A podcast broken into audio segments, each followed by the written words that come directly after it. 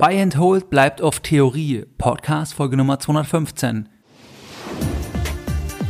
Herzlich willkommen bei Geldbildung, der wöchentliche Finanzpodcast zu Themen rund um Börse und Kapitalmarkt. Erst die Bildung über Geld ermöglicht die Bildung von Geld. Es begrüßt dich der Moderator Stefan Obersteller. Bei der heutigen Podcast-Folge, da möchte ich mich bei meinem Sponsor für diese Folge bedanken, und zwar beim Extra Magazin. Das Extra Magazin, das ist ein Branchenmagazin zum Thema Geldanlage mit ETFs. Das Extra Magazin erscheint in physischer Form zehnmal pro Jahr und ist an vielen Bahnhöfen am Kiosk erhältlich.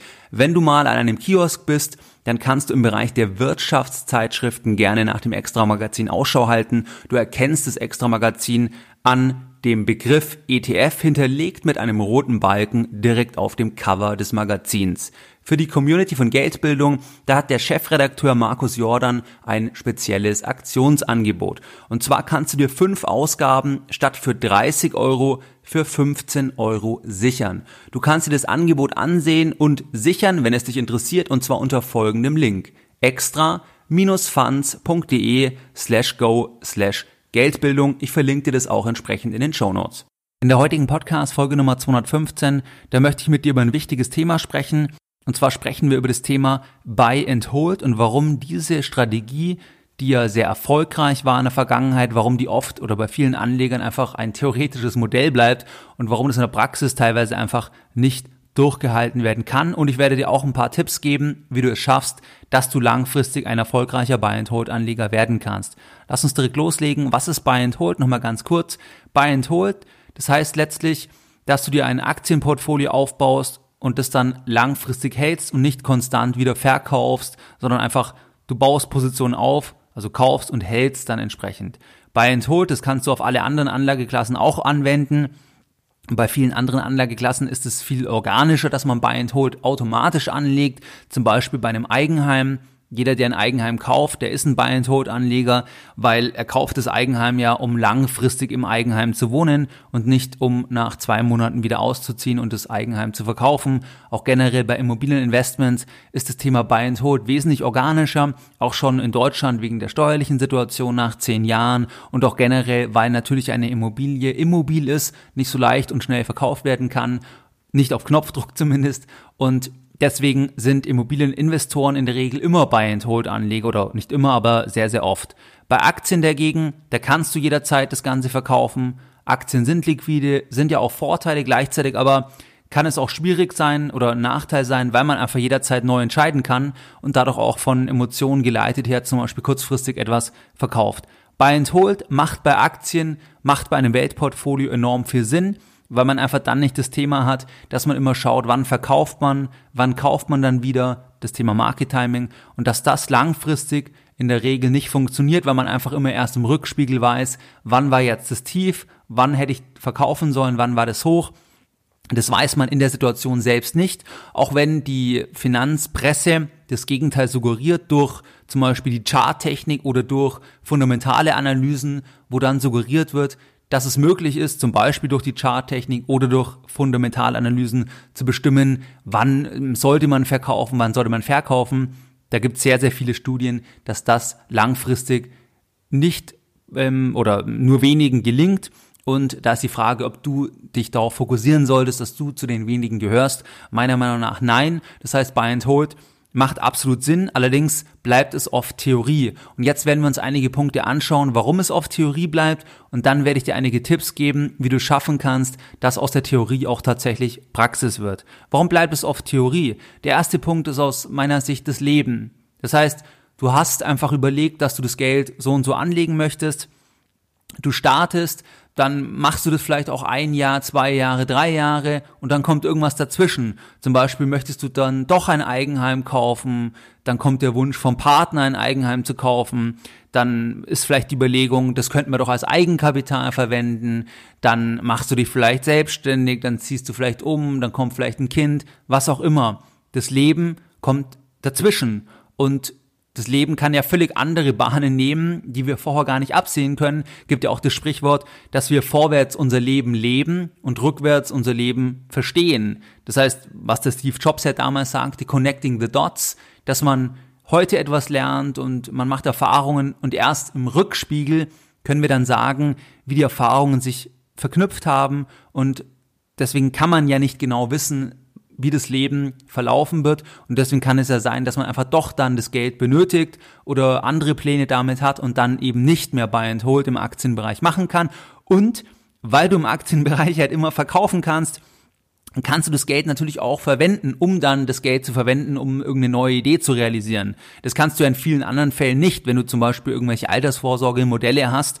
Über Versicherungen bin ich ja absolut kein Fan, aber angenommen, du hättest es, dann kommst du nicht immer so schnell hin und dann hast du das Geld vielleicht gar nicht. Bei einem Aktiendepot kannst du dich einloggen, kannst du jederzeit verkaufen und kannst du dann verwenden. Das heißt, der erste Punkt, warum Buy and Hold oft Theorie bleibt, das Leben. Und es gibt ja auch den Satz oder das Sprichwort, wenn du Gott zum Lachen bringen willst, erzähl ihm von deinen Plänen. Also erster Punkt, das Leben kommt dazwischen und wirft deinen Plan, langfristig in den Aktienmarkt zu investieren, über den Haufen. Zweiter Punkt, Psychologie. Wenn du ein Aktienportfolio hast und du hast Gewinne, dann ist es der neue Referenzpunkt oftmals. Das heißt, angenommen, du hast 100.000 Euro investiert, das Ganze ist um 30 Prozent gestiegen über zwei, drei Jahre auf 130.000 Euro, dann ist dein Vermögen 130.000 Euro. Das heißt, das ist deine neue Untergrenze und du möchtest diese Gewinne auch nicht verlieren, weil dir gehört das Geld schon so ein bisschen gefühlt. Du hast das Geld schon, du hast jetzt 130.000 Euro im Depot. Dass aber 30.000 Buchgewinn sind und das das Geld halt, solange es nicht realisiert ist, dir auch wieder genommen werden kann, zum Beispiel während einer Bässe-Phase, ist natürlich auch klar. Aber jetzt sehe ich ganz oft, dass das Ganze steigt jetzt auf 130.000 Euro in unserem Beispiel. Und wenn dann Korrekturen kommen, und dann kommt später noch ein weiterer Punkt mit, ähm, mit Finanznachrichten, aber wenn dann eine Korrektur kommt und du siehst, dass es dann weniger wird, dass dann ganz viele sagen, sie wollen das jetzt nicht verlieren. Man muss halt sagen, das ist immer nur eine Momentaufnahme. Also wir schauen heute drauf, heute steht es bei 130.000. Morgen schauen wir drauf, dann steht es bei 127.000 Euro. Du hast 3.000 Euro verloren, in Anführungszeichen. So denkt man ja dann teilweise, so denken viele, ist auch absolut verständlich. Und dann kann es halt sein, dass dann viele Anleger, vielleicht erkennst du dich selbst, ich habe es auch schon gemacht, dass man dann verkauft oder einen Stop-Loss setzt oder wie auch immer, dass man dann sagt, ich möchte nicht wieder auf 100.000 zurückfallen, weil 130.000 ist ja mein neuer Anker und da möchte ich nicht mehr drunter. Wenn du aber Buy-and-Hold-Anleger bist, dann ist ja dein, dein Ansatz ein ganz anderer. Du investierst ja dann auf 10 Jahre und dann kann es auch mal von 130.000 auf 90.000 gehen, um dann auf 220.000 Euro über mehrere Jahre zu steigen. Das heißt, ein Buy-and-Hold-Anleger macht ja genau das nicht, dass er sagt, ich habe jetzt nur 30.000, jetzt fällt es um 5.000, jetzt verkaufe ich's, weil dann ist ja die Frage, wann kaufst du dann wieder? Und das, was medial als so offensichtlich verkauft wird, also dass man doch dann ganz klar verkaufen sollte, um dann später günstiger einzusteigen, kann im Einzelfall sicher funktionieren, kann ein, zwei, dreimal funktionieren, aber langfristig wirst du dann teurer mal wieder einsteigen müssen, du wirst den Einstieg nicht mehr finden, du wirst dich nicht trauen und unterm Strich dann eine geringere Performance haben. Und was auch wichtig ist zu wissen, dass an der Börse wenige Handelstage langfristig für die Performance entscheidend sind. Und wenn du bei diesen Handelstagen nicht investiert bist, dann fehlen dir diese Tage in deiner Performance und das macht langfristig viel aus. Der zweite Punkt also, die Psychologie mach dir einen Strich durch deine Anlegerrechnung. Das heißt, du hast Gewinne, verkaufst dann doch, weil du die Gewinne nicht verlieren möchtest. Variante 1. Variante 2.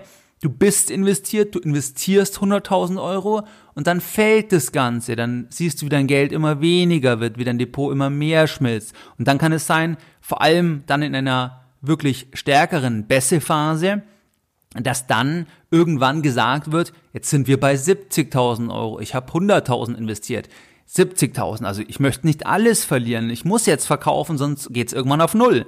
Dass dann letztlich verkauft wird, Verluste werden begrenzt. Das kann auch mal Sinn machen, vor allem bei Einzelaktien. Bei einem ETF-Portfolio musst du aber in dem Sinne Verluste, wenn du langfristig anlegst, nicht begrenzen als Buy-and-Hold-Anleger. Ganz einfach deswegen nicht, weil du investierst ja langfristig in die Weltwirtschaft und deine einzige Annahme ist, dass du glaubst, dass langfristig die Welt sich erholen wird und dass du langfristig einfach dich an dem Produktivvermögen der Welt beteiligen möchtest. Das heißt, das sind die zwei Aspekte bei der Psychologie. Einmal, dass man dann Angst bekommt, alles zu verlieren und das andere, dass man Angst hat, dass die Gewinne, die man gemacht hat, dass die wieder weg sind. Zweiter Punkt also Psychologie. Dritter Punkt, warum Buy-and-Hold-Anleger das oft nicht durchhalten. Der Punkt, das ist das Thema Finanznachrichten. Das heißt, wir werden den ganzen Tag ja voll gespammt, muss man fast sagen, von Nachrichten. Alles wird bewertet, alles wird dramatisiert. Da kann ich dir ja auch die Podcast-Folge empfehlen. Ich weiß die Nummer jetzt nicht, wo ich die oder wo ich einige Argumente für eine Nachrichtendiät aufgegriffen habe. Und beim Thema Finanznachrichten hast du es halt auch, wenn jetzt der DAX korrigiert, dann schreiben alle Zeitungen, warum hat der korrigiert, ist jetzt der Crash, jetzt crasht's, so weit wird's runtergehen. Dann gibt's lauter Leute, die das dann kommentieren, es wird bis zu dem Wert gehen, es wird ganz zusammenbrechen, was auch immer. Das heißt, diese Finanznachrichten, die sorgen auch für Verwirrung und da sehe ich auch ganz oft, dass dann Anleger von der Strategie wieder abweichen, weil sie halt das zu viel konsumieren, also diese Finanznachrichten und dann letzten Endes nicht mehr überzeugt sind, dass zum Beispiel langfristig das, dass sich langfristig das gut entwickeln wird und dass auch eine bessere Phase dazugehört, dass man da sich einfach von diesen Nachrichten verwirren lässt und dann auch eine Entscheidung trifft, zum Beispiel zu verkaufen und also einfach nicht mehr an der Strategie Buy and Hold festzuhalten. Der vierte Punkt ist, warum Buy and Hold oft Theorie bleibt, das Thema Bässe-Phasen. Also Hosse ist ja Aufschwung, Bässe ist Abschwung. Bässe-Phasen, da ist es dann schwierig. Das hatten wir in den letzten Jahren jetzt nicht. Also die Podcast-Folge wurde aufgenommen Anfang 2018, aber in den letzten Jahren hatten wir eine Aufschwungphase, da ist alles schön raufgegangen und da ist es relativ leicht, an einer Buy-and-Hold-Strategie festzuhalten, weil du investierst heute, du schaust nach einem Quartal ins Depot, ist es mehr, nach einem Quartal schaust du wieder rein, ist wieder mehr, wieder mehr nach dem nächsten Quartal und so weiter. Das heißt, da bekommt man konstant die Bestätigung, dass die eigene Strategie richtig ist, weil alles immer mehr wert wird. Und in einer Hosse-Phase kann man irgendwas kaufen, alles steigt immer. Und da ist es relativ einfach, an einer Buy-and-Hold-Strategie festzuhalten, weil man konstant die Bestätigung bekommt. In einer Bässe-Phase, in einer Abschwungphase ist es schwieriger, weil man natürlich eher dann auch denkt, Moment mal, hätte ich verkauft, dann hätte ich die Gewinne gesichert oder ich hätte die Verluste begrenzt und ich hätte zumindest noch meinen Einsatz. Aber hier ist halt auch wichtig, das ist ja auch Zitat Costolani, glaube ich, wer die Aktie nicht hat, wenn sie fällt, der hat sie auch nicht, wenn sie steigt. Wer den Aktien-ETF nicht hat, wenn er fällt, hat ihn auch nicht, wenn er steigt, weil dass man in der Bässe-Phase zweifelt, hängt ja dann damit wieder zusammen, dass man glaubt, dass es doch, dass man es doch erkennen müsste, wann es runtergeht, dann ja verkaufen könnte und dann unten wieder einsteigen könnte. Aber das ist das Thema, das haben wir ja auch schon auf dem Podcast besprochen, dass wir sind heute im Tag X, wir haben heute beispielsweise Dienstag, heute schauen wir drauf, heute hat sich so entwickelt, zum Beispiel der DAX ist heute um, sagen wir, zwei Prozent runtergegangen bisher, jetzt wo ich die Podcast-Folge aufnehme. Okay, was heißt das jetzt? Heißt das jetzt, das ist jetzt die Einleitung zu einer größeren Bässe-Phase? Vielleicht. Oder heißt es, es ist ein kleiner, eine Mini, Mini, äh, Mini-Rücksetzer und es geht wieder rauf? Das wissen wir nicht, das können wir erst im Rückspiegel dann klar einzeichnen. Es gibt jetzt aber, das wäre wieder Punkt drei, sehr, sehr viele Medienleute im Finanzbereich, die suggerieren durch Analysemodelle, zum Beispiel Fundamentalanalyse, Bestimmung eines inneren Wertes oder technische Analyse, dass man sagen kann, wann man kaufen sollte, verkaufen sollte, dass man es das erkennen kann. Das ist aber nicht so. Du erkennst es nicht, erst im Rückspiegel weißt du das sicher, weil du auf Tagesbasis nur siehst, okay, 2% runtergegangen, aber es kann morgen rauf oder runter gehen. Du kannst nicht wegen dem Minus von heute ableiten, dass es morgen eher raufgehen wird oder eher runtergehen wird. Das ist das Thema Random Walk, dass die Kurse sich zufällig in dem Sinne und nicht prognostizierbar entwickeln und du nicht von dem Verlust von heute ableiten kannst, dass es morgen auch weiter äh, ein Minus sein wird und übermorgen auch. Und das denkt man halt teilweise bei Bässe-Phasen, dass man ähm, dann doch eine andere Strategie wählen sollte. Das wirst du auch medial dann sehen, dass dann thematisiert wird, die Buy-and-Hold-Strategie funktioniert nicht mehr, dann, was gibt's noch für schöne Begriffe? Dynamisches Risikomanagement. Dann ähm, sichern Sie Ihre Gewinne ab, begrenzen Sie Ihre Verluste oder wir verdienen immer Geld. Da gibt's dann lauter Begrifflichkeiten, die sich darum drehen, dass Sie dem interessierten Anleger suggerieren, dass man doch mit den richtigen Strategien, mit den richtigen Modellen, dass man doch immer verdienen kann, dass man Verluste einerseits begrenzen kann und andererseits natürlich auch unlimitiert gewinnen kann. Und ja, das suggeriert halt etwas, was einem längerfristigen Praxistest nicht standhält, abseits von zufälligen Entwicklungen. Das heißt, dass es zufällig jemanden gibt, der immer das Richtige erkannt hat, ist klar, weil sehr, sehr viele das versuchen, aber daraus kannst du jetzt keine Strategie ableiten. Das waren jetzt die vier Punkte. Das heißt, das Leben kommt dazwischen, Psychologie, Finanznachrichten und Bässe-Phase. Wie kannst du in der Praxis jetzt versuchen, die Buy-and-Hold-Strategie doch entsprechend auch für dich von der Theorie in die Praxis zu transferieren? Erster Punkt, beschäftige dich konstant mit deiner Geldbildung. Das heißt, rufe dir immer wieder diese Themen in Erinnerung und Du lernst durch die Wiederholung, durch die Wiederholung und auch, dass man sich dann austauscht, zum Beispiel bei einem Seminar oder mit Freunden, da festigst du deine Überzeugung und dann kannst du auch die Strategie in schwierigen Phasen umsetzen, zum Beispiel in einer Bässe-Phase oder wenn du siehst, dass die Gewinne schmilzen. Das heißt, der erste Punkt wäre konstant damit beschäftigen, Wiederholung, Wissen festigen und dann lässt du dich nicht so leicht durch Finanznachrichten oder anderes irritieren. Zweiter Punkt, der Punkt ist mir persönlich ganz wichtig und zwar lieber weniger statt mehr Geld investieren. Lieber investierst du am Aktienmarkt nur 20% statt 50% von deinem Geld, aber die 20%, da kannst du wirklich langfristig dabei bleiben. Weil kurzfristig kann keiner sagen, wie sich die Börse entwickelt. Und lieber weniger Geld investieren und einfach fest dabei bleiben. Dritter Punkt, in Aufschwungphasen nicht zu gierig werden und zu viel investieren. Wenn alles wunderbar läuft, dann setzt wieder das andere ein, dass man sich dann ärgern kann, hätte ich doch noch mehr investiert und dass dann Leute immer noch mehr investieren und eigentlich ihr ähm, Risikoprofil zu viel investieren. Hier möchte ich dich auch warnen, also investiere auch in Aufschwungphasen nicht zu viel, werde nicht gierig, denke immer daran, auch wenn es jetzt raufgeht, wenn du die Podcast-Folge hörst, wann auch immer du die hörst, es kann halt auch immer in die andere Richtung gehen. Und das muss man immer auch in den, in den guten Zeiten berücksichtigen. Wenn die Party am schönsten ist, auch daran denken, dass es auch wieder in die andere Richtung gehen kann und dann einfach nicht gierig werden.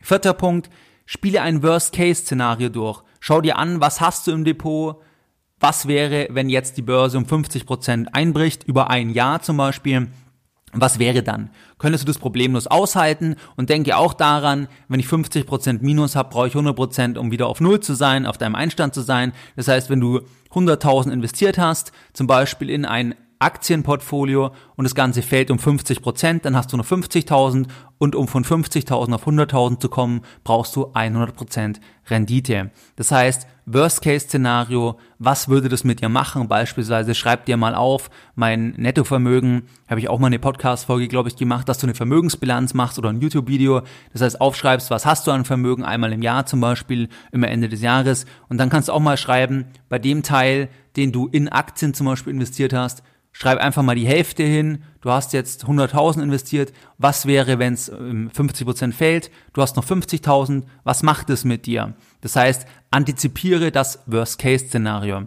Der nächste Punkt ist, wie du eine Buy-and-Hold-Strategie durchhalten kannst, dass du einfach weniger ins Depot schaust. Das heißt, bei den Aktien, da hast du den Vorteil, dass die täglich bepreist werden. Sekündlich werden die bepreist. Und das ist toll, weil wir täglich sekündlich verkaufen können, aber andererseits kann es auch irritierend sein, natürlich, beziehungsweise wenn es eben runtergeht, dann kann es zu Irritationen führen. Und wenn du das mit anderen Anlagen vergleichst, zum Beispiel mit einer Immobilie, mit einer eigenen Firma, überall dort hast du die Bewertungen gar nicht, was das jetzt genau wert ist. Oder auch mit privaten Investments, wenn du dich privat zum Beispiel an der Firma von einem Freund beteiligst, dann weißt du auch überhaupt nicht, was ist es überhaupt noch wert. Da kannst du eigentlich nur einen ideellen Wert Null hinschreiben. Du kannst auch gar nicht so leicht verkaufen und du siehst den Wert nicht.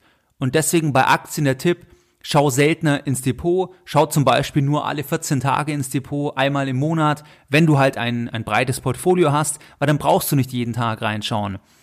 Und ein anderer Tipp wäre noch, dass du auf jeden Fall auch die Finanznachrichten, dass du das runterfährst. Also ich generell halte sehr, sehr viel von dem Thema Nachrichtendiät, einfach deswegen, weil Nachrichten Angst machen sollen, Nachrichten buhlen um die Aufmerksamkeit, um deine und meine Aufmerksamkeit, weil diese Aufmerksamkeit dann natürlich auch monetarisiert werden kann.